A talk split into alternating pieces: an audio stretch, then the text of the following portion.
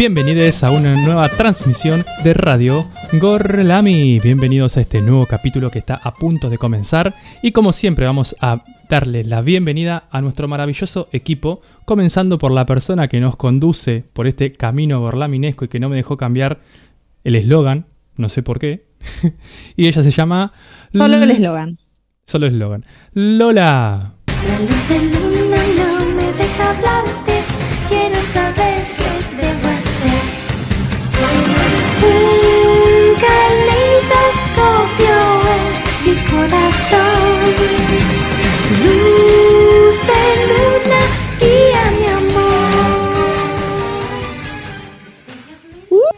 Uh, ¡Qué temazo para arrancar el programa! Estoy muy emocionada con el tema del día y sé que muchas de las personas que nos están escuchando también. Así que muy buenas tardes a toda nuestra audiencia que está del otro lado, esperando este gran programa de dibujos animados. Así que voy a proceder a darle la bienvenida a la parte del equipo que se encuentra aquí presente, comenzando por ella, sentada a mi derecha, nuestra querida Sarita.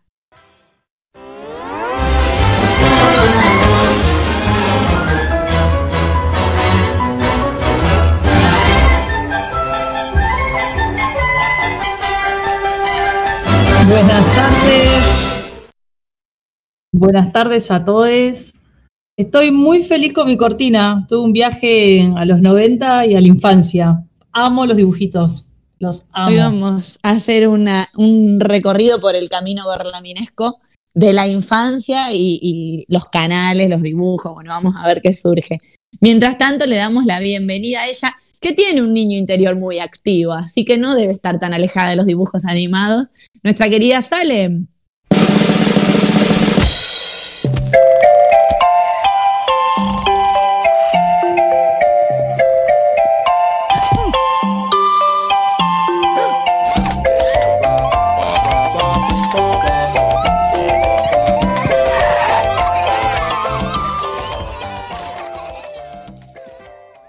Salem está, está llorando por, por nostalgia, me parece. Sí, sí, estamos todos en esa. Bueno, te voy a presentar a vos, Nacho, que quiero ver qué cortina elegiste para el día de hoy. Bienvenido. Este es un nuevo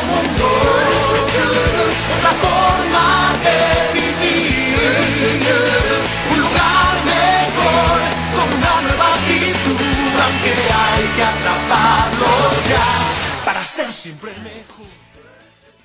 No sé si alguien conoce. Eso. Esta es la canción de introducción de Pokémon, pero, o sea, no es la más, más, más conocida. Eh, Ah. es como de una, de un- No, la otra, verdad de que- otra- es de otra mm, temporada, digamos. Y bueno, eh, elegí esta porque esta me, me remonta más a la infancia que la original original. Eh, no, me sorprendiste. Yo venía, veníamos como de los hits conocidos de, la porque- animación. Bueno, yo les cuento la que elegí.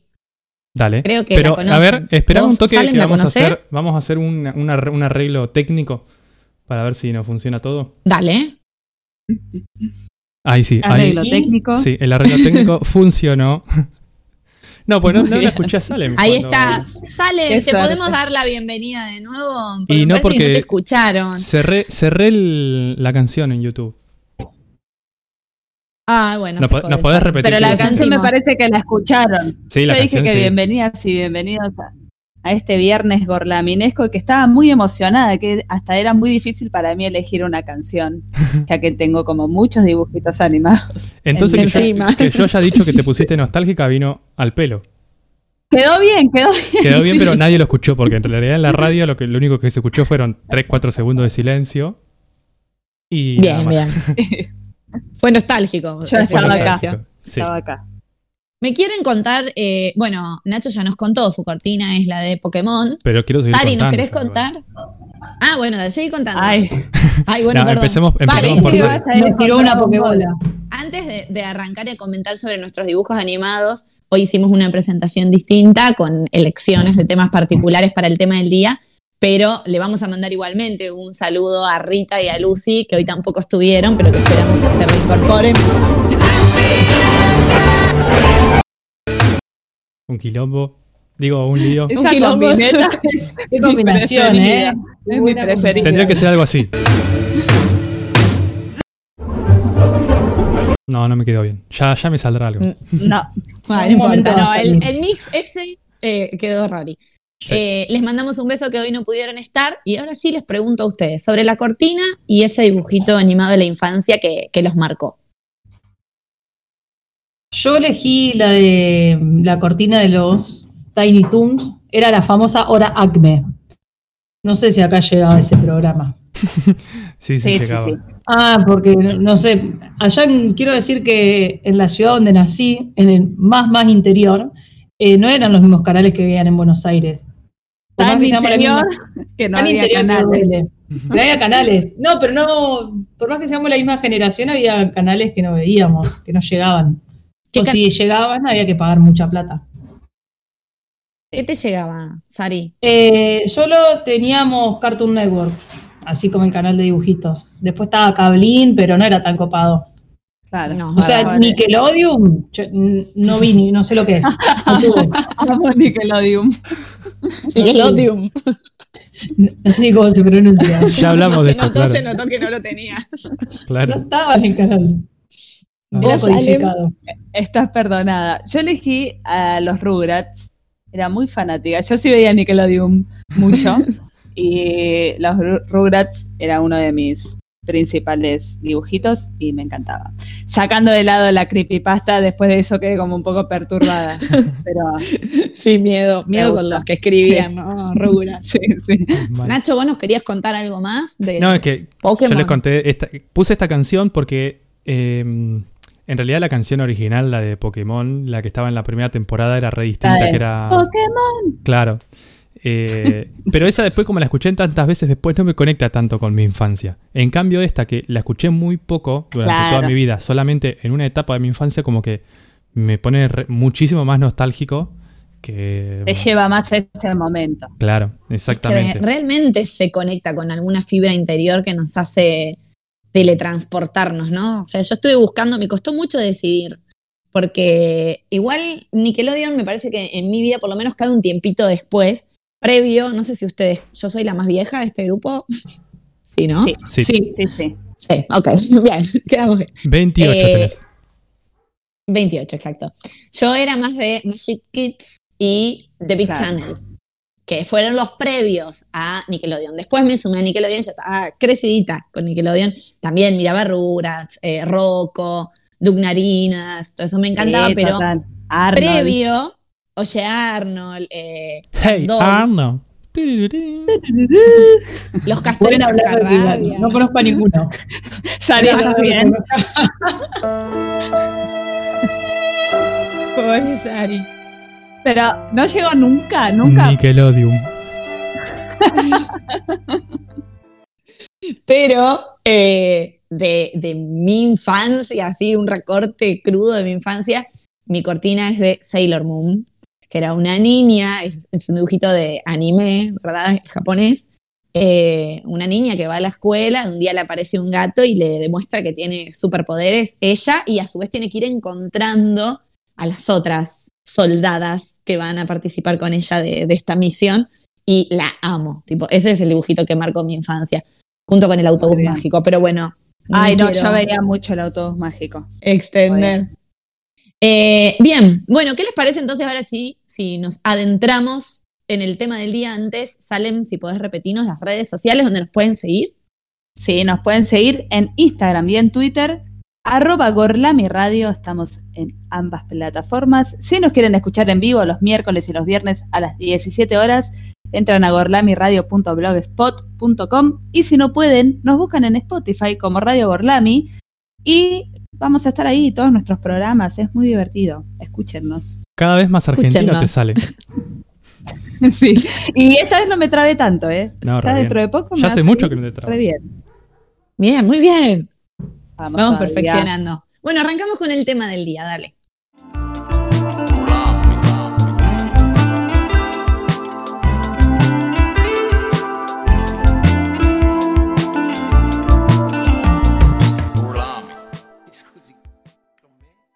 Bien, para el tema de este día, para hablar de dibujos animados, como siempre nos vamos a remontar un poquitito en la historia.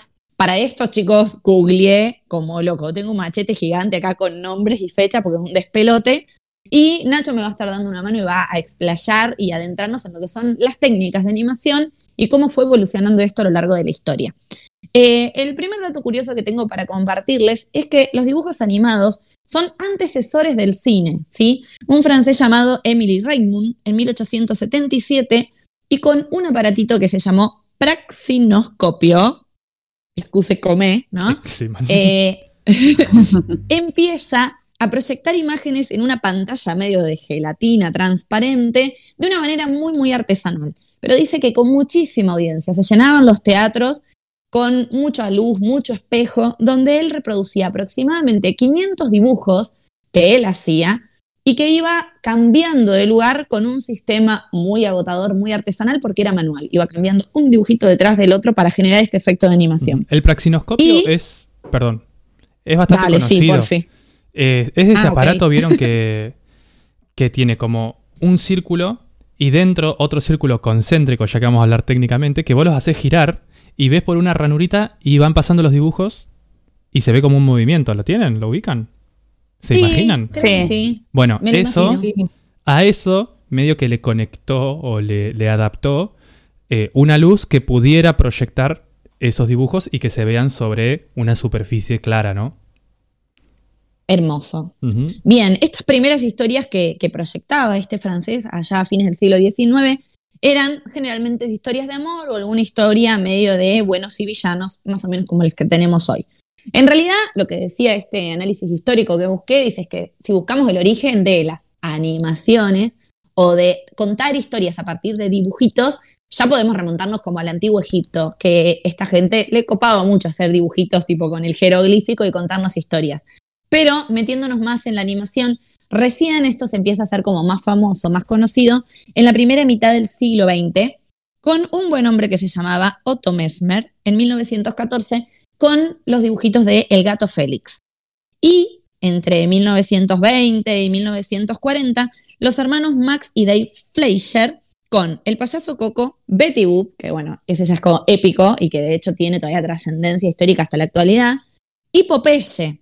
No sé si de ahí, Nacho, nos podés aportar algo sobre esta técnica que ya es la animación propiamente dicha. Sí, las primeras técnicas de animación, las más comunes, las que conocemos por ahí cuando pensamos en dibujitos animados, es, se conoce- es una animación 2D, digamos. Está en dos dimensiones y en esa época lo que se hacía es un dibujo y después copiándolo, usaban unas mesas que se llamaban mesas de luz, que proyectaban una luz hacia arriba como calcando, ¿vieron?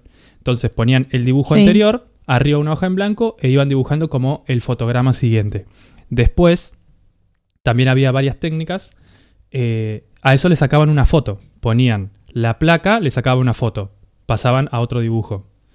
Le sacaban una foto, pasaban otro dibujo, le sacaban una foto. Entonces, eso ya te quedaba como en un formato de cine, ¿no? Vieron las, ti- las tiras de celuloides, las películas. Digamos, como el rollo Sí. de fotos, pero en formato película. Y eso es lo que se utilizaba para proyectar, obviamente, con un revelado previo.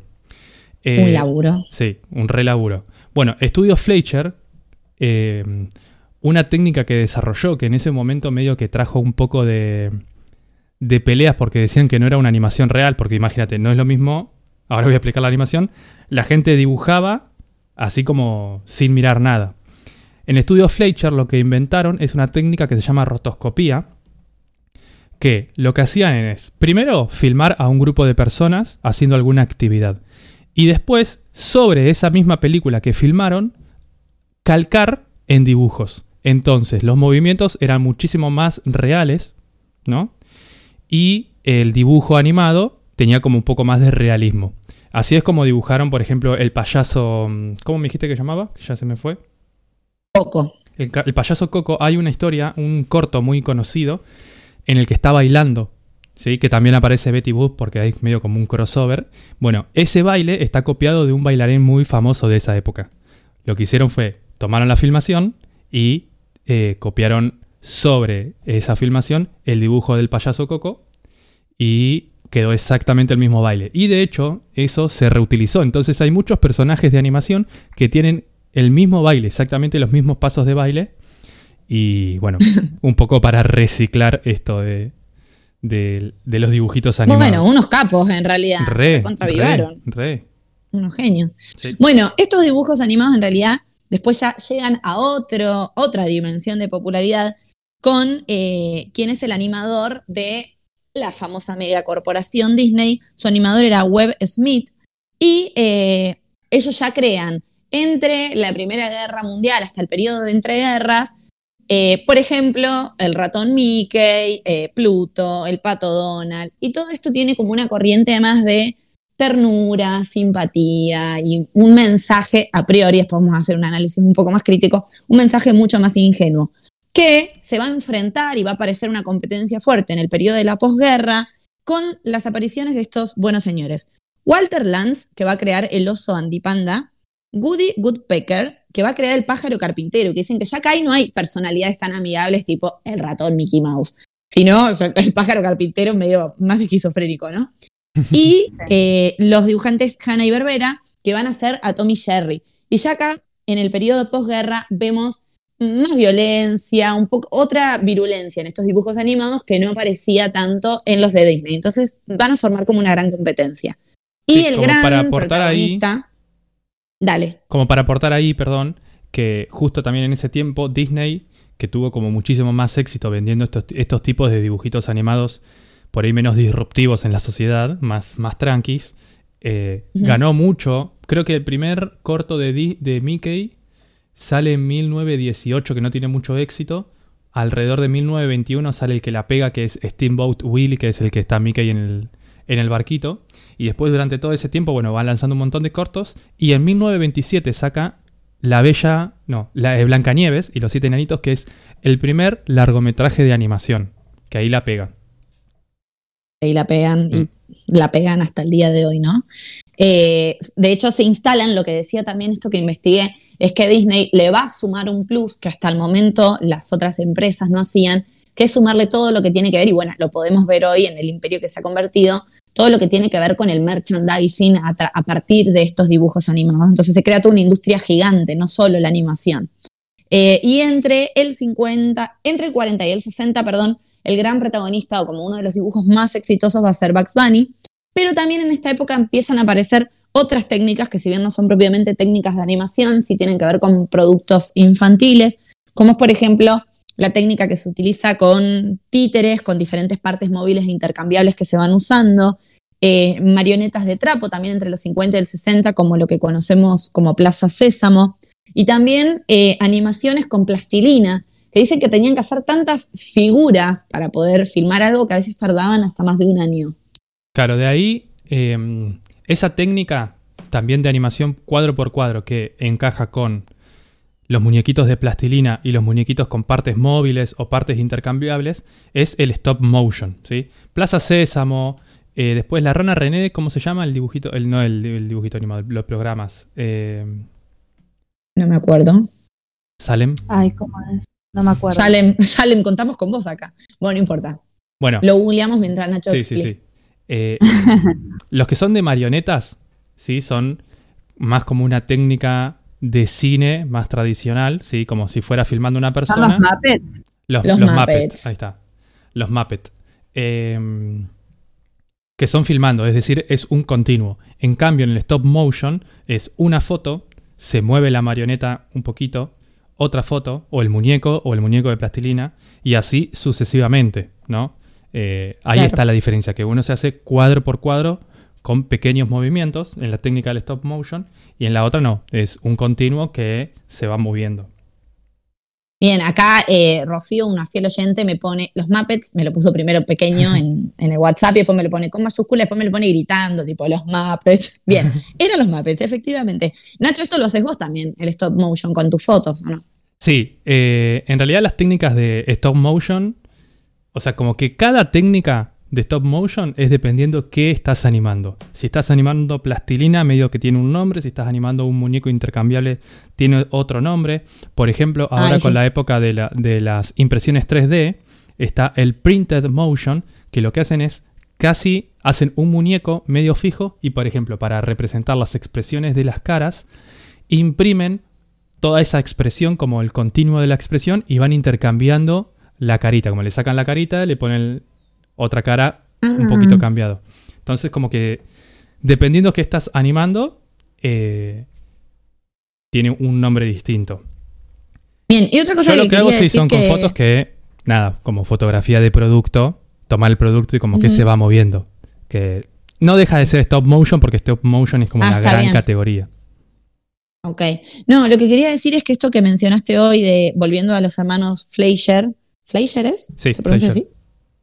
Eh, se utiliza mucho en las películas de animación de la actualidad, ¿o no? De, tomar personas en movimiento. Sí, Sí. la rotoscopía se usa un montón. Bueno, em, Para Yo- ponerle expresión al burro de Shrek, por ejemplo. Generalmente se hace con personas esas expresiones. Claro, eso eh, entra como dentro del CGI, que es la animación, eh, como las imágenes generadas por computadora. Que la, la verdad, o sea, es un estilo de rotoscopía, pero no es que hay una persona dibujando sobre, no es digamos la rotoscopía tradicional, no es una persona dibujando sobre una imagen de una persona, sino que es una computadora que utilizando ciertos puntos de referencia, vieron que usan como trajes para mover, Sí. eh, utilizando esos puntos de referencia, bueno, le pueden dar las expresiones a ciertos personajes. Como por ejemplo Bien, Gollum, podemos el decir- del Señor de los Anillos. Eh, hay un personaje, una persona que está actuando y después por computadora le agregan. Después, ahora voy a explicar un poco más también de, de Dale, ese tipo de Eh, animación. No, lo que digo que estos tipos evidentemente fueron los pioneros de muchas de las tecnologías que se usan hoy. Eh, bueno, por otro lado, y ya dándole la palabra a Nacho, en 1960 aparece otra técnica que es la técnica del manga, donde se mezclan las ilustraciones japonesas con el cómic estadounidense y ahí se le da nacimiento al anime o lo que nosotros conocemos como anime, que son estos bellos dibujitos japoneses como Sailor Moon. Y ahí explayate porque seguro la pifié. Eh, sí, el manga es el tipo de historieta japonesa. Ah, O sea, la el historieta, manga- bien. Claro. El manga es un dibujo estático que sí tiene estos rasgos eh, como que nosotros conocemos como japoneses, pero no porque parezcan personas japonesas, ¿no? Eh, tienen un rasgo japonés que nosotros conocemos como propio del manga. Cuando se combinan con estas eh, técnicas de animación, que bueno, nacen en Estados Unidos, algunas, muchos dicen que eh, Disney obtuvo como sus ideas acá en Argentina también de la animación, porque no sé si saben, esto lo tendría que haber dicho antes, pero lo digo ahora, eh, el primer corto de Mickey se llama eh, Galloping Gaucho, y es Mickey acá en Argentina, en una taberna, rescatando a Minnie. Me estás Eh, jodiendo. No, posta, posta. ¿El primero de la mini? Sí, ¿Estás chequeado? está Mira. rechequeado. No tuvo mucho éxito. Pero No. ese fue el, el primer corto de Mickey, de Mickey Mouse. Eh, pero bueno, sí, después obviamente eh, explotó en Estados Unidos y tomando esas técnicas, y se super desarrollaron también, y tomando esas técnicas y copiando desde el manga, nace lo que ahora conocemos como anime, que bueno, anime resuena a animación, ¿no? Bien. Comprendido. Comprendido. Bueno, eh, no sé si hay algo más que quieras aclarar de la historia. No, yo de, del desarrollo histórico ya no, así que si querés, te escuchamos con alguna que otra técnica que tengas para compartir.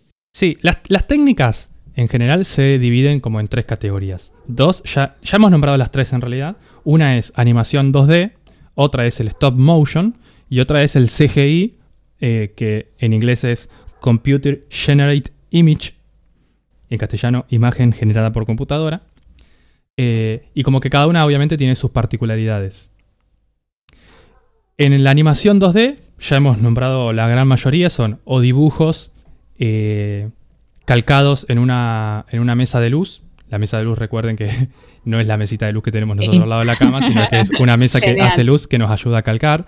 Después tenemos la rotoscopía. Y obviamente cuando comienzan las computadoras, ahora alre- alrededor de los 90 más o menos, eh, con este boom de las computadoras y de las tabletas gráficas, toda esa animación 2D y de animación de cuadro por cuadro también se empieza a hacer en computadora, lo que hace una- le da una versatilidad muchísimo mayor a la animación. Todo eso sigue siendo animación 2D, ya sea en papel, sea en computadora, es animación 2D. En stop motion también hemos nombrado varias técnicas. eh, pueden ser por muñequitos que tienen partes móviles, partes de plastilina u otras masas que también se utilizaban que podrían más, más maleables para, esa, para ese trabajo. Eh, impresoras 3D. Ejemplos, por, Sí. por ejemplo, Coraline es. eh, Coraline es un muñeco. ¿no? Sí. Pero bueno, lo que tiene Coraline y lo que se hace, se hizo también a partir del desarrollo de las computadoras, es que eh, muchos utilizan dos técnicas, ¿no? Una técnica es la de mm, el muñeco que se va moviendo, ¿sí? Fotograma por fotograma, y en la parte de atrás le ponen una pantalla verde que después, Claro. generando por computadora, van a agregar el resto de las cosas. Ah, y de la animación 2D hay, hay dos que me olvidé. Una que es muy linda, que a mí me gusta, que se llama Cut Out, como cut de, de cortar y out de afuera, cut out, em, que son pedacitos de papel recortados o otros elementos y que también con fotograma por fotograma se van moviendo un poquitito y eh, generan esta sensación de movimiento. Ese es uno. Y otro, que yo sé que a Lola le encanta, es la pintura animada. ¿Qué película viste de pintura animada? Y la película de Van Gogh, que no me acuerdo cómo se llama la película. pero Loving. Vincent se llama en inglés. Esa. Lo Que yo te dije que era rotoscopía, porque pensé que era rotoscopía y que era no, animada pero no por- retengo. No, pero pará, porque después investigué y no es rotoscopía. Se ¿Ah, no? llama pintura animada. ¿Sabes cómo la hacen? Es un ¿Cómo? panel de vidrio con una cámara de fotos arriba y que en ese panel de vidrio pintan con óleo. Óleo sobre vidrio es. O sea, pintan un poquito, le sacan una foto. laburo. Pintan el siguiente fotograma, le sacan otra foto. Sí, es un tremendo No. laburazo, es zarpado. Eh, ¿Me estás jodiendo? No, no, no, posta que es así. Sí, está chequeado. está chequeado. Porque es impresionante porque encima esa película no solo está pintado, sino que está pintado eh, imitando el estilo de, de Van Gogh, ¿no? O sea, que encima, que no es poca cosa, que no es de Sí, sí, ese sí. dibujito. Es tremendo. Calculo que después tendrán alguna. Ahora, en general, la mayoría de las de las películas o de los cortometrajes que, que tienen partes de 2D animación tradicional o stop motion se combinan en, un, en una técnica híbrida que también tiene cosas por computadora, ¿no? Pero Claro. el grueso, el duro, digamos, es. eh, qué fálico que sonó, sonó eso. Sí. Es todo de. Es todo como vidrio sobre óleo sobre vidrio. Bueno, es Ok. una de- otra Yo de las te- tenía técnicas. la idea que era sobre personas. Sí, sí, yo también pensé que era expresiones así. son increíbles. Mm. Eh, después tenemos, eh, hay otro dentro del stop motion que se llama pixelación, que acá no son muñecos los que actúan, sino que son personas reales.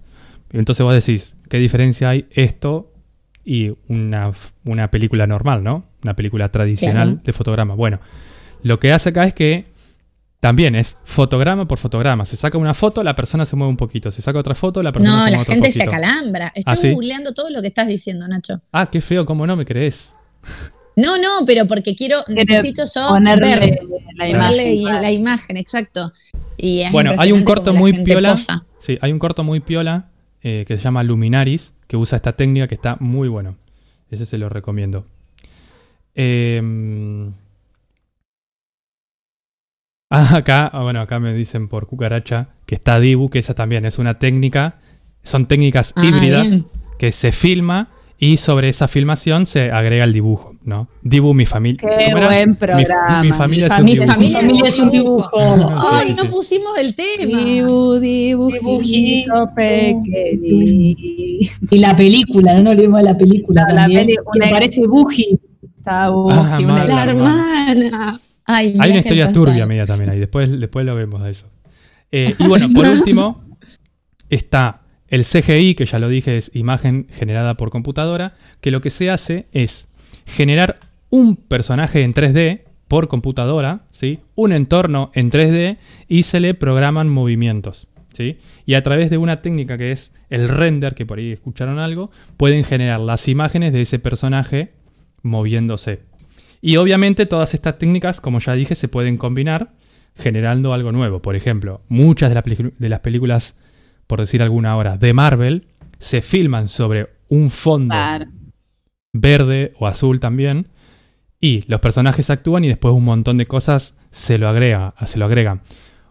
Una, un- hubo una pelea en internet hace poco porque la capitana Marvel, en un momento, como que está, estaba flotando en el espacio y el pelo le flota así de un modo particular y que era Sí. prácticamente todo CGI. Creo que la cara era lo único que se veía y partes del cuerpo y el resto era todo CGI. Y le dije, ay, ¿cómo van a hacer eso? Que esto, viste, siempre entra la discordia ahí. No, en muy las raro voy a decir que yo los, no sé qué les, les pasó, si alguien vio la saga Crepúsculo, muy profunda Ay, no. la peli. Y yo vi Pero en la última película hacen como eh, para recrear a la hija, no voy a spoiler, esto no es spoiler porque se estrenó en 2001 esta peli, pero la hija de eh, Edward y Bella, los protagonistas, Robert Pattinson y, Sí. y bueno, no me sale ahora el nombre, eh, hacen, quisieron por computadora fusionar las caras, ¿entendés? Mm. Para que la hija se parezca a los Claro. dos.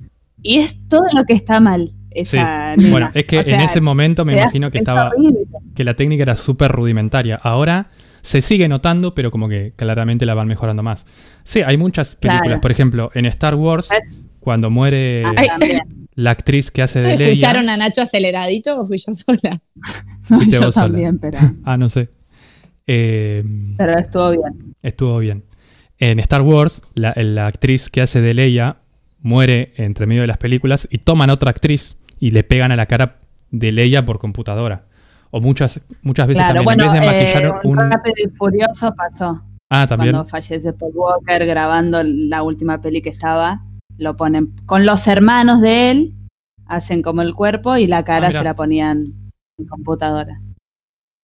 Em, bueno, y para terminar con esto y ya pasar a otros temitas, yo lo que quería, lo que quería decir es que yo estoy un poco como que la gente que no mira animación porque dice que es malo o lo que sea, quería como comentar que la animación es una técnica, no es un género, y que dentro de la animación vamos a encontrar el género de todo tipo, ¿no? Como por ahí sí, Total. tenemos fuertemente una influencia de Disney que creemos que es para niños, pero incluso a los adultos nos gustan las películas de Disney. Y además hay un montón de Ciento por animación. Sí, hay un montón de animación que también es para adultos y que, Sí. digamos que tiene historias que, que te pueden hacer reflexionar, que te pueden dar miedo, que te pueden dar lástima, que te pueden hacer llorar, Como Chihiro, como Chihiro, por ejemplo. Chirilo. Chirilo. El viaje de Chirilo. Eh, justamente hoy a la mañana hablábamos con Nacho de esto, como uno cuando dice, bueno, dibujos animados, enseguida te, te remite a la infancia, Línea. pero hay un montón de cosas que tienen que ver con animación que no necesariamente son eh, para niños o no exclusivamente con mensajes súper profundos, como esa que recomendamos y que le agradezco a, a Nacho que me hizo, me obligó a ver, pues yo tengo mucho prejuicio con el anime. Sí, Igual- series Y- también. Por Sí, ejemplo, también. Los Simpson es una serie que se relaciona Y Bojack, que también Bojack. mencionamos acá. muy Sí, bien. bien. sí.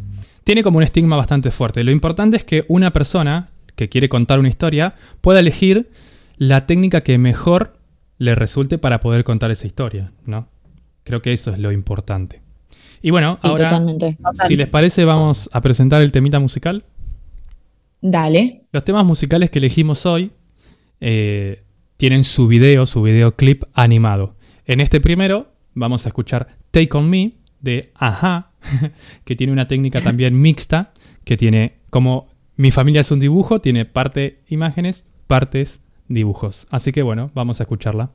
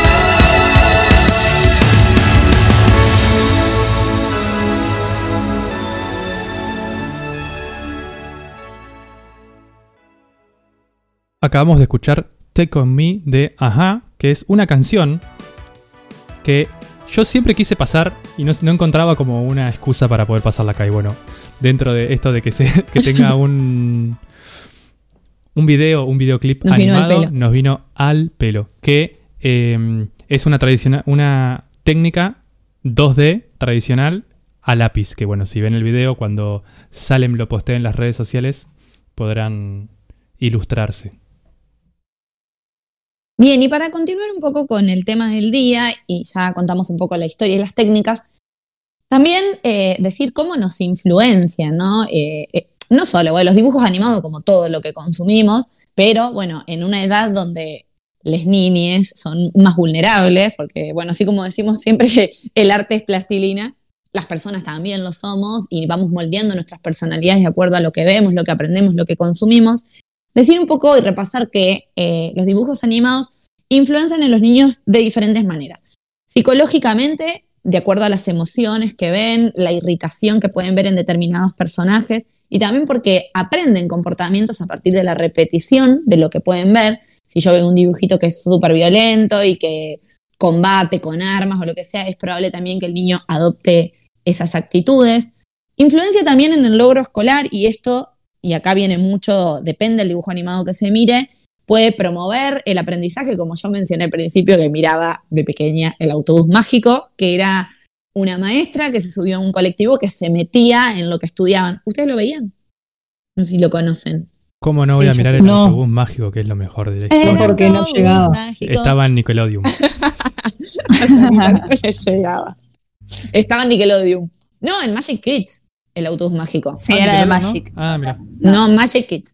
Eh, bueno, en la actualidad tenemos a Samba, que también es un dibujito bastante eh, educativo. Sin embargo, eh, también puede perjudicar porque disminuye la concentración, genera pasividad en los niños. eh, con- ¡Feliz viaje, amiguitos! El autobús mágico. Ay, me encanta, chicos. Esto es un viaje real.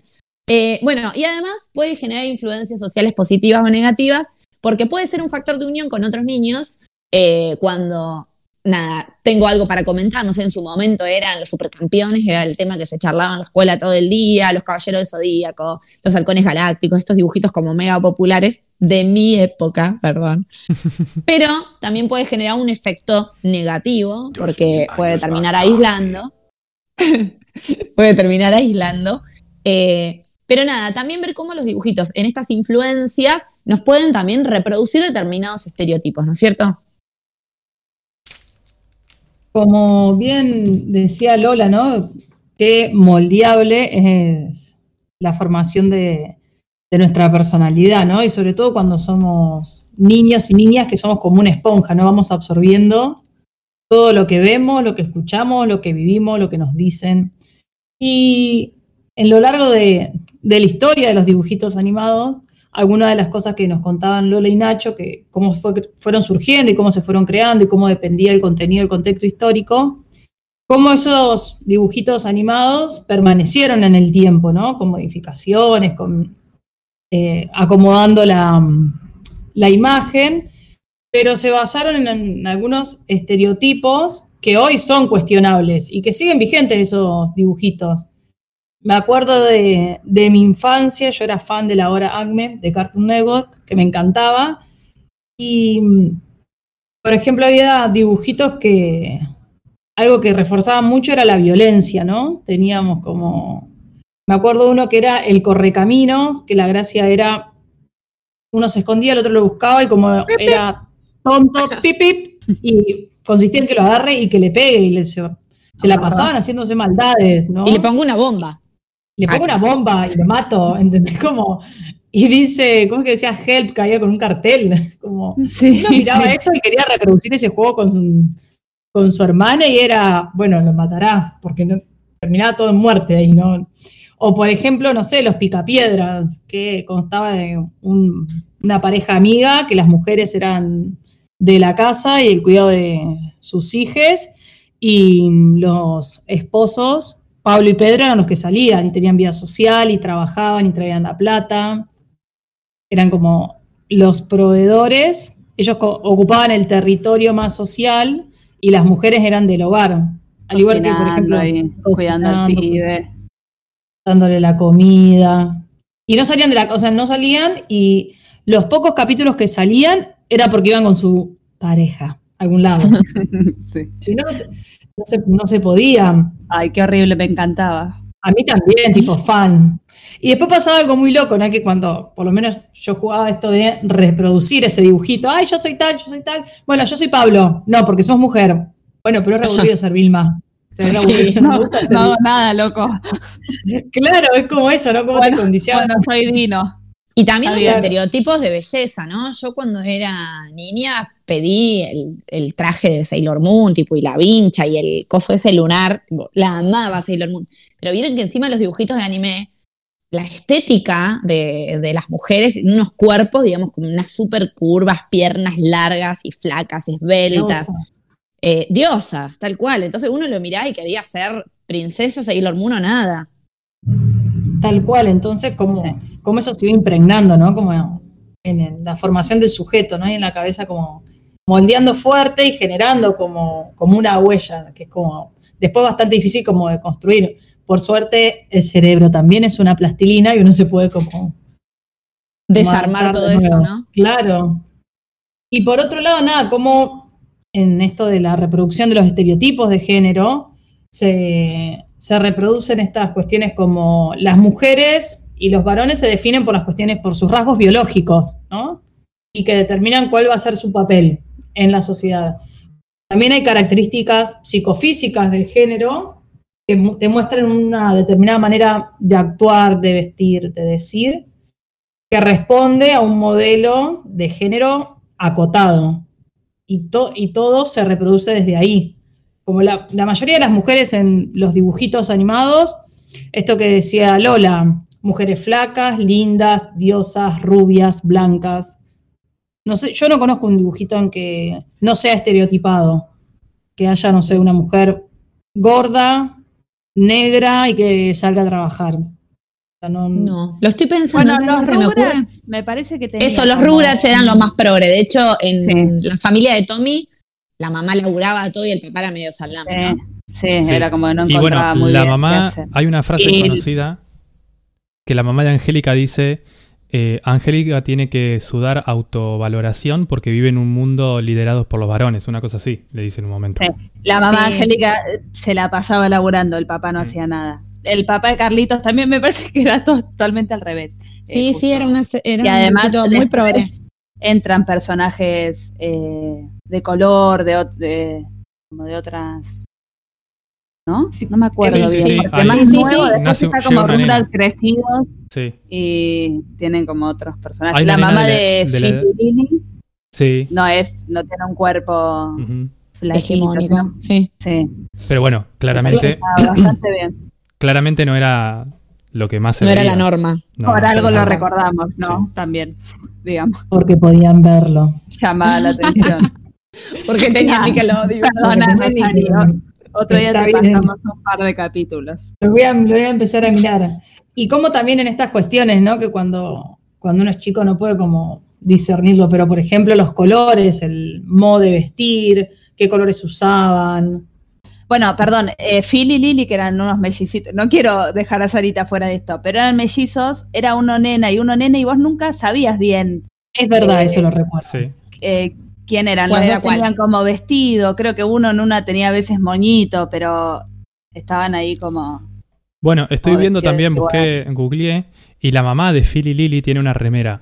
Una remera tipo mangas largas violeta con un signo Sí. de la mujer grande adelante. Sí, sí. Ah, es Mirá. verdad, claro. Mm, Sí, es verdad. Feministas. Rugrats. vamos. Bien, apología de Rugrats es esto, ¿no? Mira, la Sí, verdad sí, que sí. no, la, no la tenía esa. Y hay un capítulo en el que No. Carlitos se pone un vestido y todos los molestaban y él les dijo eh, que por qué no podía usar vestido. Sí, sí, sí, era re piola.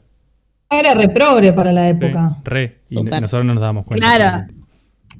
Claro, Porque Sí. había otro consumo que te bombardeaba alrededor que te decía otra cosa, ¿no? Entonces como muy difícil. Chicos, y además el mercado que existe dentro de todo lo que es el, el mercado infantil, porque vos mirás un canal y no es solo el dibujito animado que ves, son los cortes comerciales, o sea, Mm. los juguetes que, ta- que te venden, Sí, que también total. reproducen todo este estereotipo de género, que son todas cosas a las que uno quiere acceder, eh, la cocinita, eh, nada, bueno, La Barbie. Los vestidos, los trajes. total, Total. el Lautito. traje de Sailor Moon, bueno, perdón. Y después Eh, como una Barbie. apropiación, ¿no? Sí. Les voy a pasar, encontré acá una, una página que dice 16 veces que los Rugrats fueron feministas para que lo pongan en, en las ¿Para redes buscarlo? sociales. Sí. Perfecto, lo vamos a seguir.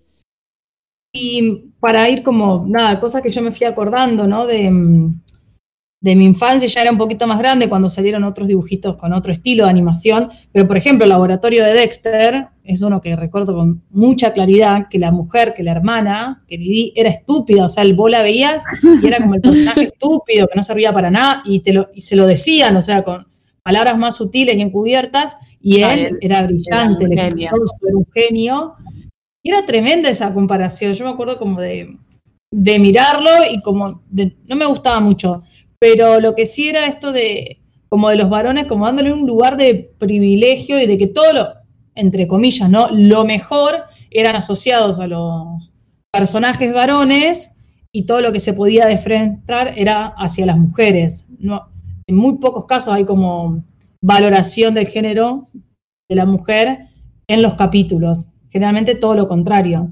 Y hasta el día de hoy son dibujitos animados que son cuestionados, pero se siguen reproduciendo en la- como en la tira diaria. Siguen estando a la misma hora, en el mismo canal, y los Totalmente. niños niñas lo siguen consumiendo. Bien, y, y en realidad con respecto a esto, Sari, que estás diciendo, o sea, eh, la crítica se ha hecho, o sea, allá por los 70 hay unos escritores, uno de ellos es Ariel Doffman, que es un chileno, y bueno, piensen, los 70 también es un contexto de mucha convulsión social, sobre todo en Chile, que escriben y analizan eh, la teoría comunicacional y analizan los dibujitos animados y, hacen toda esta crítica, no solo sobre cómo reproducen los estereotipos de género, sino también cómo legitiman el sistema capitalista. Estos tipos, porque también el otro escritor de este libro, hay un libro que se llama Para leer al pato Donald, también es Armand Matelart, está, era medio difícil el apellido, que muestran cómo los dibujitos animados también reproducen y son un sistema de control social. ¿Por qué? Bueno, porque sobre todo ellos lo que hacen es criticar más que nada la, estructu- la estructura Disney, ¿no? Como de repente Bugs Bunny, el Pato Lucas, el Gallo Claudio, eran todos reproductores de una ideología dominante y no es casual que este producto se vendía en países tercermundistas como los países latinoamericanos. Entonces, ¿qué critican ellos? Bueno, esto que decía Sari, la ausencia del rol paterno, en muchos casos se veía sobre todo la mujer cuidando a las criaturas, eh, el relegamiento completo del rol de la mujer en los ámbitos de poder y cómo era importante tener dinero y acumular capital. Y sobre esto, bueno, ellos dicen que esto se hace no, no de manera ingenua, sino justamente con la idea de difundir, de sembrar los valores de, de la sociedad burguesa capitalista que, que predomina en la época, bueno, que predomina hasta el día de hoy. Y sobre esto me pareció muy interesante eh, una charla que me compartió Nacho de Juan Sclar, que además tiene un libro donde habla de, de la ideología de los dibujos animados y hace un análisis de cómo hemos progresado y cómo hay un montón de dibujos que son recontra progres que trata- tratan de dar vuelta muchas de estas cuestiones que fueron criticadas históricamente. Dicen, por ejemplo, Bichos, que en realidad es el nombre original es Hans. Ah, no sé, Bugs. no me acuerdo. Bugs. Ah, mi inglés. bueno, bichos, que dice que lo muestra medio como una rebelión eh, anti- anticolonialista, que dice, ojo, porque en realidad no es una revolución eh, anticapitalista, sino que ah, es una crítica a la redistribución de, de la riqueza o a la distribución inequitativa de la riqueza. Mulan, donde también eh, se hablan de estereotipos de género y de cómo los géneros se construyen. Shrek, que es una crítica a los estereotipos hegemónicos de belleza y donde de repente se pone como un valor primordial la bondad, la honestidad, la franqueza, otras cosas que no tienen que ver con, lo estético.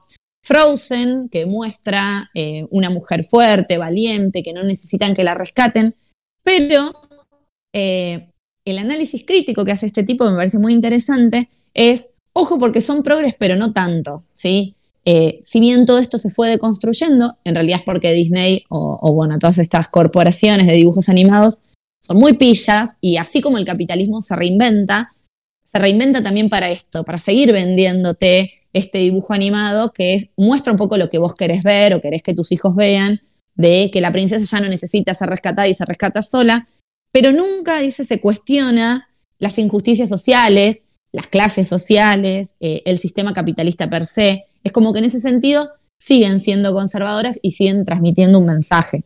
Entonces, como eso también me pareció interesante decir, bueno, ok, se va progresando, ¿no? Vamos flexibilizando, pero sigue habiendo ahí algo que cala profundo que tiene que ver con la legitimación de la desigualdad, básicamente.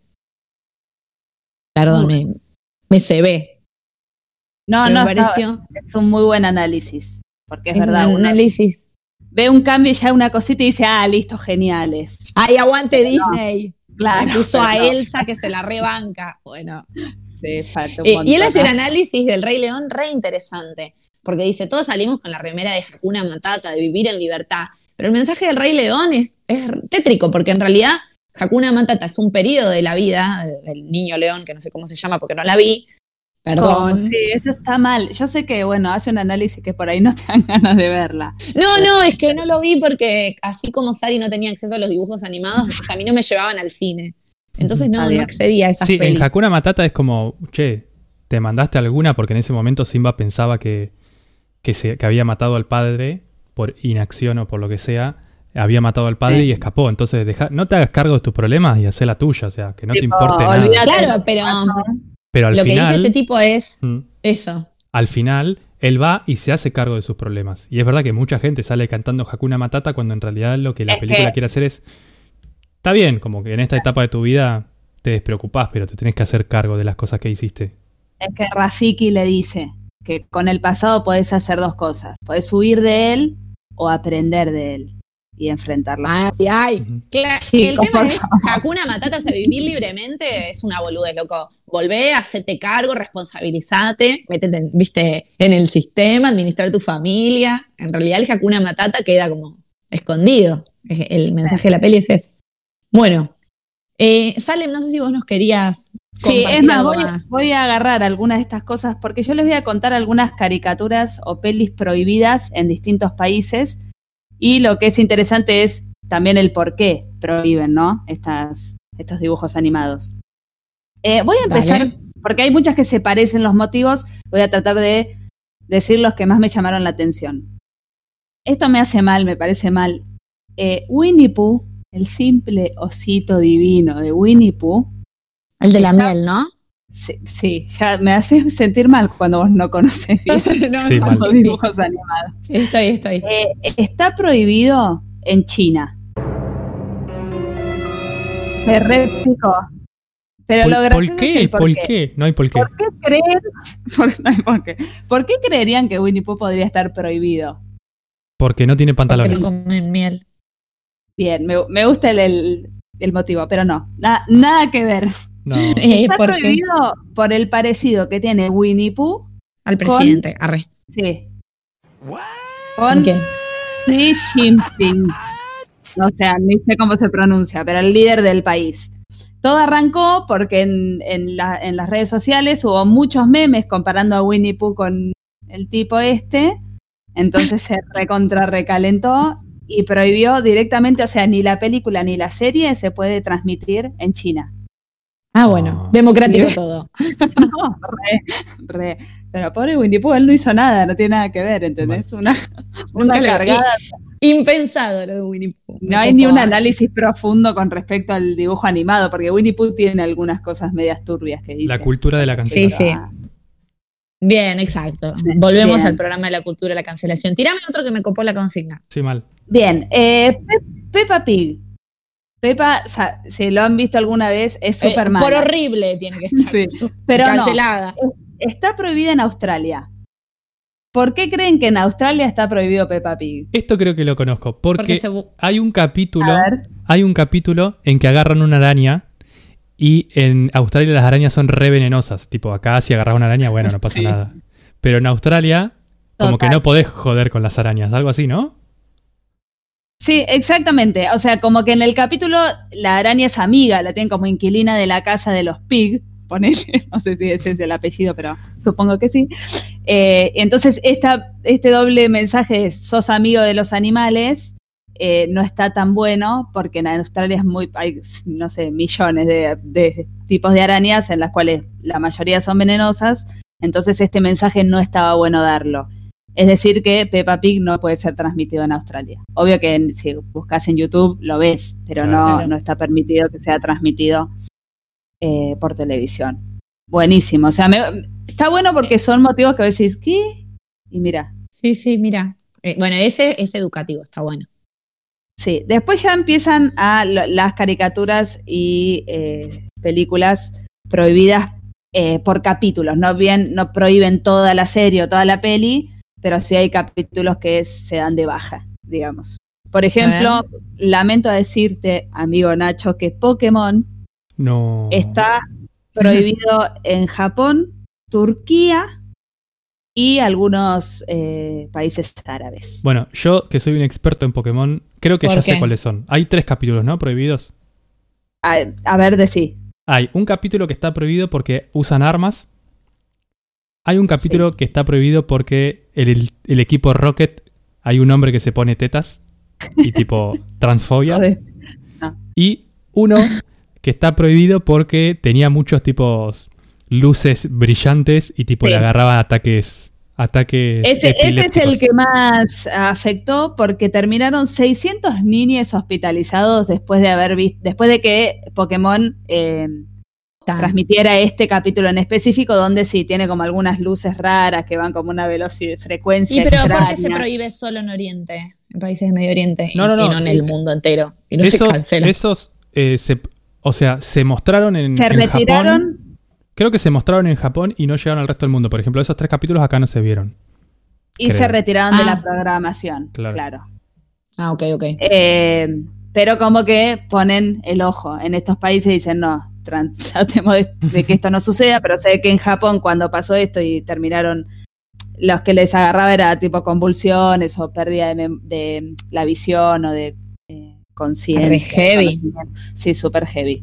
Entonces eh, dijeron, bueno, lo siento, pero este capítulo, por lo menos este Sí. de las luces, hay que... Hay un, un sticker que dicen que, un sticker de esos que se mueven, uno Sí. blanco que es como taca, taca, taca, taca, taca, con muchas luces, que también dicen uno, que... Perdón, no se Sí, los voy a enviar. ese. Sí, ya me lo enviaste. y quedaste bien. Quedé bien, pero dicen que a las personas epilépticas les puede hacer muy mal, así que no hay que enviarlo. No lo envíes más, ¿sale? Ok, perdón, ay, ay, perdón, qué miedo. Bueno, voy a ir con este que fue nombrado y por las razones que también dijeron Tom y Jerry. eh, casi en todo el mundo hay capítulos que se han sacado de la programación por estas cosas de eh, la violencia que tenía o también hay capítulos que tienen como que fuman. Y lo que pasa con este capítulo y muchas otras caricaturas como, no sé, algunos de los Simpsons o algunos de, de los Looney Tunes, es que eh, lo, lo malo no se castiga.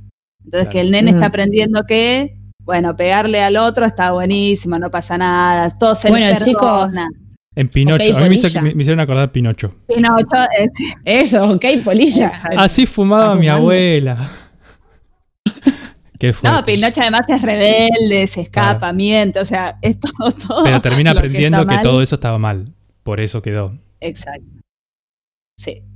Bueno, y si quieren buscar hay un montón más. Genial. Bueno, me- muy que no, interesante. no- ¿eh? no conocen capítulos debido a estos motivos. Bien. Y encima uno le intriga y le da por buscar, pero bueno, ese que dejó 600 niños hospitalizados por las dudas, No no, lo no, no lo voy a mirar. Bueno, eh, vamos a ir cerrando la sección del día con un temita, ¿verdad? Así es. Nacho? Vamos a explorar otro tema de. otro te- otra técnica de animación. Esta vez es una animación 2D, ¿sí? Pero hecha con plastilina. Es decir, sobre una superficie se van intercambiando los colores de la plastilina y va generando formas, dando un aspecto muy psicodélico, muy copado y muy interesante. La canción que vamos a escuchar es de Tame Impala y se llama Feels Like We Only Go Backward. Vamos a escucharla.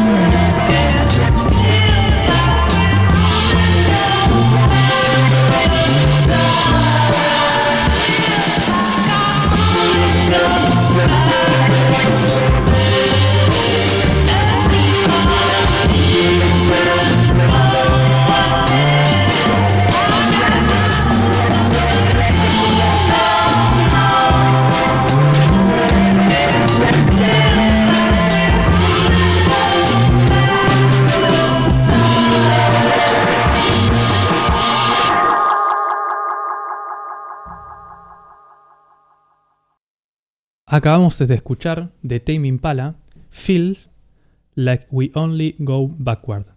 Y ahora vamos a dar una inauguración muy interesante. Vamos a generar un nuevo espacio. No es una columna, es un espacio que se llama Mujeres de la Historia.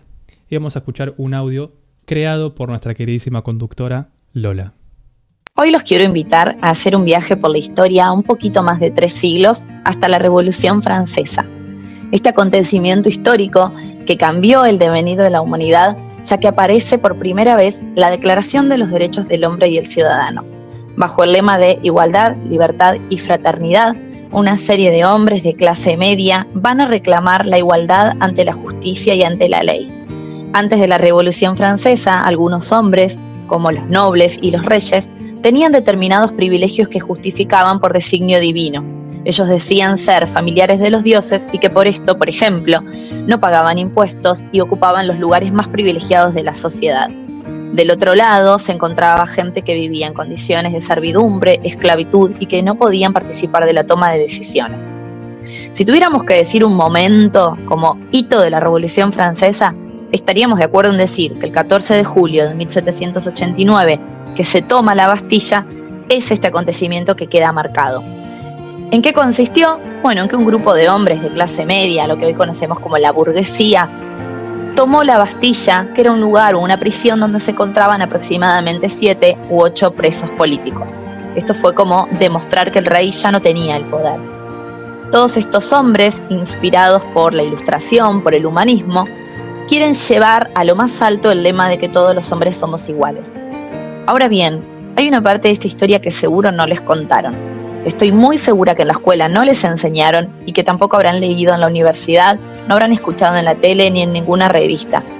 Es el lugar que ocuparon las mujeres, no solo en la historia, sino particularmente en la Revolución Francesa, en la que me atrevo a decir que tuvieron un papel decisivo para la caída del rey. Algo que no hemos escuchado mucho es que mientras los hombres discutían en la asamblea si el rey iba a aceptar esta declaración de los derechos del hombre y el ciudadano, si iba a firmar, donde se soñaba con una posible constitución, 7.000 mujeres aproximadamente caminaron unos 20 kilómetros desde París hasta Versalles para reclamarle al rey que las reconozca, que les dé comida, que baje el precio del pan y que se termine con el hambre. Estaban muy desconformes con la situación política y social que se vivía en Francia Dicen que caminaron riendo, tomando vino, montadas a cañones que se habían robado la noche anterior, y que el rey cuando se enteró de todo este movimiento, había estado cazando esa tarde, no le dio mucha relevancia. Primero porque eran casi todas mujeres, como bien les dije, y por otro lado porque no podía reprimir, esto solamente empeoraría su imagen pública. Ahora bien, esa noche las mujeres se escondieron en las tabernas, siguieron tomando algo para calentar los cuerpos, hacía mucho frío, esto fue un 5 de octubre, y la madrugada del 6 de octubre se metieron en los jardines de Versalles, esquivaron la Guardia Nacional y llegaron a entrar hasta el mismísimo palacio a la habitación de la reina María Antonieta. Dicen que la reina salió corriendo a los gritos en busca del rey, que el rey se vio rodeado de mujeres que gritaban y que reclamaban por sus derechos y que reclamaban también la igualdad y obligaron al rey a trasladarse a París junto con la asamblea, a tomar las decisiones y a tomar medidas que ayudaran al pueblo. Inmediatamente el rey se trasladó efectivamente a París con la asamblea y terminó firmando la declaración y aceptando todas las decisiones que la asamblea tomara. Todo esto, que probablemente no les contaron, tiene que ver con que la mujer fue siempre invisibilizada en los libros de historia. Y dentro de estas 7.000 mujeres había muchas otras que militaban, que militaban activamente y no solo por los derechos sociales de toda la población, sino particularmente por los derechos de las mujeres. Hoy particularmente quiero hablarles de Olympe de Gouges. Olympe de Gouges es una mujer que nace en Francia en 1748. Ella nace bajo el nombre de Marie Gousset y fue obligada a casarse a los 16 años con un hombre que no amaba, que era mucho más grande que ella y que no la hacía feliz tuvo un hijo y después de enviudar, que enviudó muy joven de hecho, no quiso utilizar el nombre de viuda y se bautizó a sí misma como Olympe de Gouges. Con este nombre empezó a escribir sus primeras obras de literatura, donde se dedicó específicamente al teatro, pero también hizo muchos panfletos políticos donde reclamaba derechos para las mujeres y sobre todo también algo que ocupó gran parte de su militancia que tiene que ver con la población negra y la liberación de los esclavos. Para las mujeres escribió un mensaje clave, que después voy a resaltar el final porque me parece eh, muy importante y sobre todo para la época. Olim dice, Mujer, despierta. Las campanas de la razón se escuchan en todo el universo. Reconoce tus derechos. El hombre esclavo ha multiplicado su fuerza y ha necesitado recurrir a la tuya para romper sus cadenas. Pero una vez en libertad, se ha vuelto injusto con su compañera. Oh mujer, mujeres, ¿cuándo dejarán de estar ciegas? ¿Qué ventajas obtuvieron en la revolución? ¿Un mayor desprecio? ¿Un desdén más marcado? ¿Qué te queda entonces? La convicción de las injusticias cometidas por los hombres. El reclamo de tu patrimonio fundado en los sabios decretos de la naturaleza. ¿Por qué habrías de temer por una empresa tan hermosa? Sean cuales fueren las barreras a las que tengas que enfrentarte, está en tu poder superarlas. Solo tienes que desearlo. Y acá ya habla del deseo, que para la época es algo impensado. ¿Por qué escribe esto Olin de Bush? Porque ella después va a tomar la Declaración de los Derechos del Hombre y el Ciudadano y la va a transcribir bajo el título Declaración de los Derechos de las Mujeres y las Ciudadanas. Ella reclama que como sujeto fuimos completamente invisibilizadas de esta revolución a pesar de haber sido partícipes recontra necesarias para que el rey declinara en su poder. Además de esta obra, que es la más conocida, la Declaración de los Derechos de las Mujeres y las Ciudadanas, Olim también escribe La esclavitud de los negros o el feliz naufragio, una obra teatral que va a ser saboteada obviamente por los colonos franceses, reflexiones sobre los hombres negros y un montón de panfletos políticos reclamando derechos para las mujeres, asistencia social, hogares para ancianos, regulación de la prostitución, algo súper novedoso para la época, incorporación de mujeres en el ejército, educación para niñas, ayudas para madres solteras. También escribe un panfleto que llamó La necesidad del divorcio y que a partir de su militancia fue conseguido dos años después, siendo Francia uno de los primeros países donde el divorcio es legal y además eh, bastaba con que alguna de las partes quiera divorciarse para que esto pueda considerarse como válido. Y también escribe sobre las monjas, escribe el convento o los votos obligados, hablando de que muchas mujeres son obligadas después de enviudar a meterse dentro de conventos y a la vida religiosa. Olympe además fue una militante activa en la Revolución Francesa y simpatizaba sobre todo con los girondinos, eh, dentro de este movimiento, dentro de los girondinos, que era el más eh, moderado, se va a oponer a los jacobinos, que eran los más revolucionarios. Y esto tiene que ver después, lógicamente, con su final. Eh, en junio de 1793, Olympe de Gouges fue arrestada. No se quedó callada, no pudieron silenciar su voz. Desde prisión escribió varios panfletos y uno de los más conocidos fue Una patriota perseguida. Para cerrar este momentito, les cuento que el 3 de noviembre, a los 45 años, Olympe de Gouges fue guillotinada. En sus últimas palabras, ella le dedicó todo su amor a su hijo, quien, lamentablemente, después de que su madre fuera asesinada, declaró ante la justicia renunciar de ella y renunciar a ser su hijo. Les dejo las últimas palabras del testamento político de Olympe de Gouges. Le dejo mi corazón a la patria, mi honestidad a los hombres, la necesitan, y mi alma a las mujeres, no les hago un regalo de indiferencia.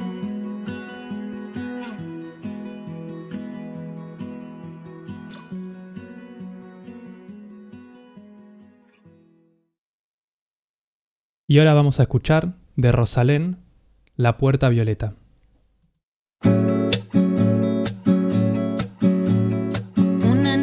Triste en el espejo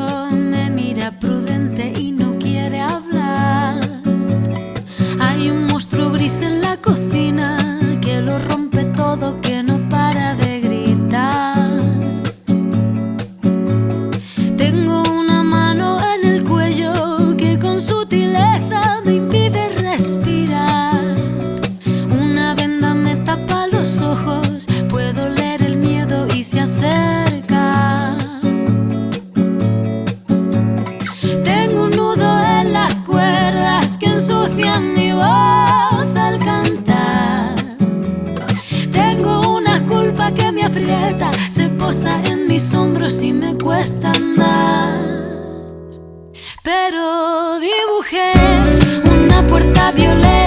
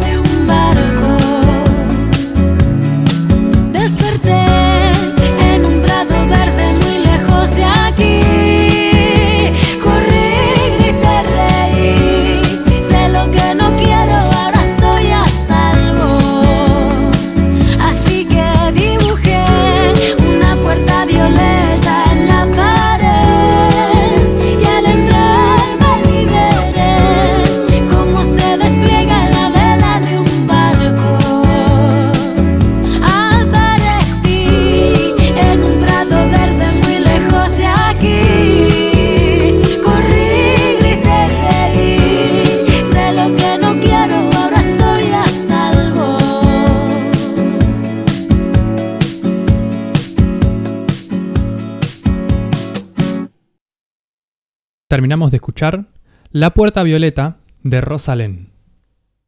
Ay, me encanta, me encanta esa canción para coronar como una pequeña, un pequeño espacio para el feminismo y las mujeres de la historia. Así que vamos a continuar con el programa de hoy y vamos a ver, ya me río porque tengo un anticipo, pero vamos a ver qué nos trae Salem, de qué anduvo pasando en las redes sociales en estos días. Uh. She ain't messing with no broke niggas. Now I ain't saying she a gold digger, but she ain't messing with no broke niggas. Get down, girl, gon' ahead, get down. Get down, girl, gon' ahead, get down. Buenas, bien. No solo en las redes sociales fue esto un escándalo, sino también en cualquier tipo de medio de comunicación. Eh, yo voy a contarles sobre el diputado Juan Emilio América en una sesión virtual. Eh, le dio un beso en la teta a la pareja.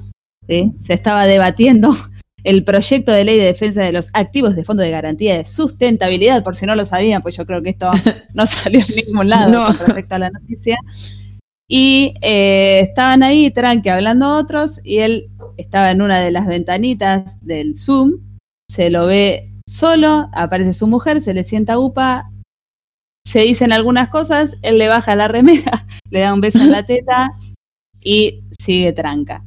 Ahí Sergio Massa, yo lo escuché a Sergio Massa hablando en un noticiero, ve eso, él lo ve en el momento, porque yo creo que muchos no lo deben haber visto, porque vieron que cuando hay Zoom y hay Qué mucha incómodo. gente, no ves, claro, tal cual. Y dice que le han dicho después, eh, te vimos la cara, o sea, la- como que se le transformó la cara, pidió, dijo como, che, eu, paremos acá, eh, hizo como un- una votación para parar la sesión y suspender al diputado en ese momento, que se aprobó unánimemente y, y- y lo sacaron.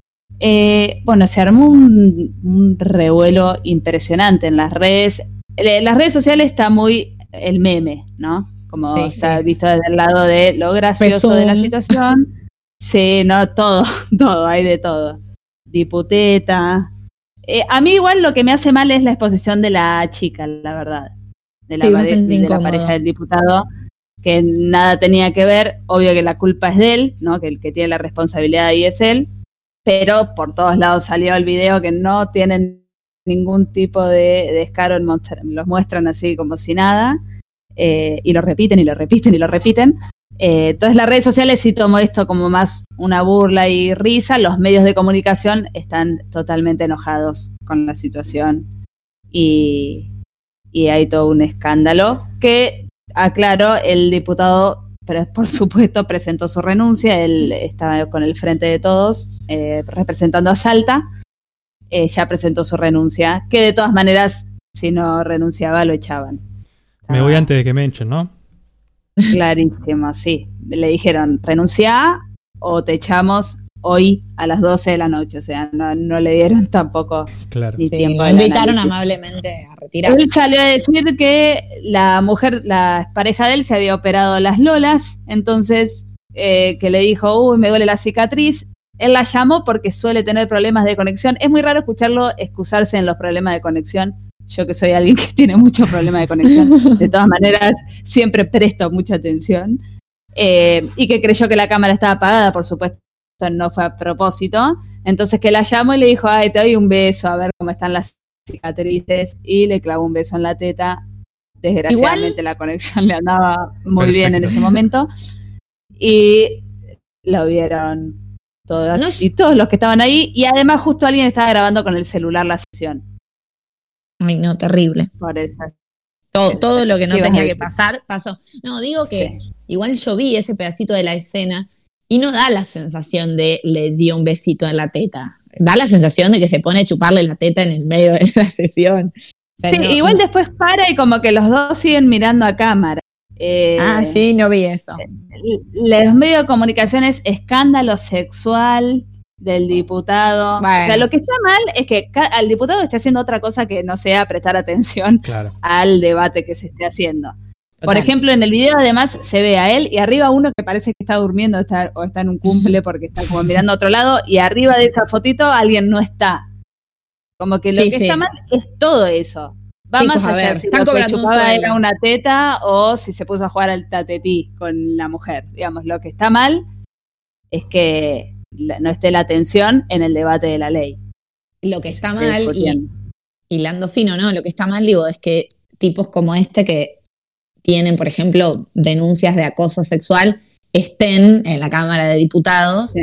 y eh, digo que, que el escándalo sexual sea este, ¿no? O sea, que, que no discuto que sea un escándalo, que no discuto que el tipo tiene que estar prestando atención y, y haciendo lo que corresponde que tiene que hacer, pero eh, como esto no- nos pega moralmente y nos ofende, y como que el tipo sea un acosador, no, y ha pasado por alto, y sin embargo es el titular de esa banca, y donde por suerte la suplente es una mujer y Una parece, mujer. Y muy, tener- sí, muy copada, parece. Parece, parece ser ¿no? un currículum bastante apto para el lugar, digo, y que Eh. seguramente esté ocupando ese- esa banca suplente gracias a la ley de cupos que, que hace que los partidos tengan la mitad de su formación eh, en mujeres. Porque si no, Sí. siempre tenemos a los tipos que están históricamente ocupando esos lugares por, por chapa, por apellido, por historia. Sí, siempre acomodado, Eh, digamos.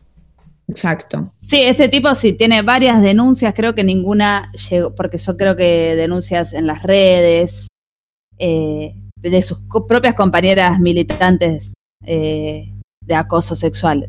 Como que varios tiene. Él salió a decir obviamente, ¿no? Que no, que sí. nada que ver, que es todo falso. Además, eh, estuvo ahí como medio metido en la barra brava de River, ¿no? así muy calmado el señor. Ah, bueno. Eh, tiene algunos escándalos. Salió un video en el que él es detenido eh, cuando van a militar con algo también que tiene que ver con el fútbol. Eh, Una vida muy tranquila, ¿no? sí, ameno todo. medio heavy. Eh, lo loco de esto, y nosotros tenemos experiencia en Zoom, es que no puedas eh, estar atento al laburo que tenés que hacer, digamos. Totalmente. Te pueden pasar ciertas cosas, pero estas no. Y sí. claro. Lo, lo Sí. mismo que, que dormirte o que como hizo Bullrich de poner la imagen él Bueno, y él no es- estaba. eh, Igual esa yo creo que es mucho, o sea, si lo analizamos objetivamente, esa es mucho peor. Porque hay un acto, o sea, premeditado de Sí. estafar al otro, de, de engañar y de hacerse el que está uno en la sesión cuando no está. Eh, esto ponele que igual no corresponde, pero fue un accidente, lógicamente, el tipo no, no quería, ¿no? No, Mostrar total. eso. O Pero a de también Bullrich- qué pasaba por la cabeza de ese chabón, ¿no? Mirá, o sea, te podés poner. No, no tenemos, digamos, justificación o como decir, bueno, sí, por ahí fue eso. Pero imagínate que, nada, aparece ahí en la cámara y quiere como demostrar que esa mujer que está, está con él y, y no es de nadie más y como medio que la marca enfrente de la cámara. No sé, se me ocurre ahora flashearla, ¿no? Raro igual, ¿no? Sí, Miren, sí, igual lo de la teta está de más. Claro. Voy a paren, voy a... Tiro eh, la, la suplente Alcira Figueroa.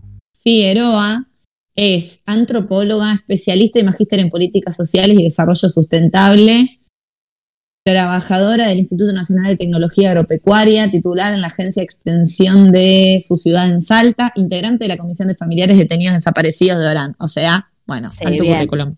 Y no es de. River. Tenemos que... Y no es de River, ella parece que es de Boca. Eh, interesante, interesante como mínimo. Sí, de acá Bueno, se nada, me parece que está como cosas, para- ¿no? Re- sí, ni hablar. Total. replantear un poco el tema de, como decía Salem, del trabajo virtual y, y la responsabilidad de que cuando estamos laburando, por más que estamos en casa con la computadora y que a veces nos podemos dar ciertas licencias, tipo estar en pantuflas que no se ven, eh, nada, estar laburando, ¿no? Exactamente. Y más cuando el, el sueldo que percibís por tu trabajo te lo están pagando los ciudadanos de un país que están pagando sus impuestos, ¿no es cierto? Como me parece aún una doble Sí, responsabilidad. total, totalmente. Así que bueno, eh, vamos a ir terminando el programa de hoy. Nos vamos a despedir y agradecerle a todos los que estuvieron del otro lado.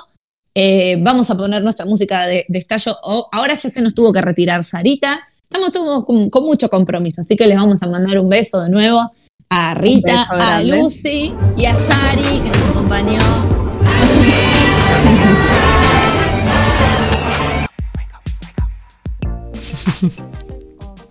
Muchas gracias a Sari, que igual estaba a mil y vino un ratito, Mal, hizo sí, su parte sí, en el sí, tema sí. del día Sí, y sí. se fue al siguiente compromiso que ahora la vamos a seguir viendo.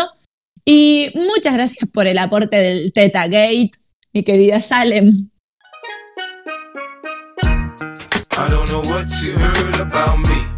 But a bitch can't get a dollar out of me. Muchas gracias a todos y a todas. Recuerden seguirnos arroba Gorlami Radio en Instagram y en Twitter y en Spotify Radio Gorlami. Nos encontramos el miércoles a las 17 horas. Muy bien, te- todavía te resuena que te despida primera, ¿no? Como. Rarísimo, rarísimo. Muchas gracias al cerebro, la columna vertebral, el musicalizador, el productor de este programa, nuestro querido Nacho.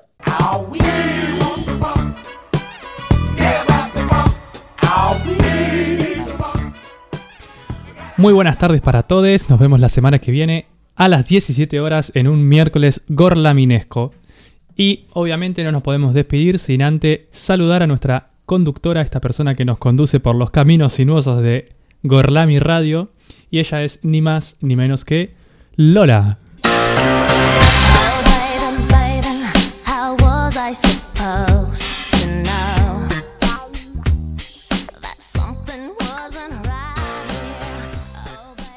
Muchas gracias, Nacho. Muchas gracias a todos los que estuvieron del otro lado escuchándonos. Un beso grande a todo nuestro equipo y nos encontramos el miércoles que viene a las 5 de la tarde. Así es, y no nos podemos ir sin escuchar a esta banda que nace propiamente de la animación, ni más ni menos que Gorilas, escuchando su tema Feel Good. Nos vemos el miércoles. Chau chau.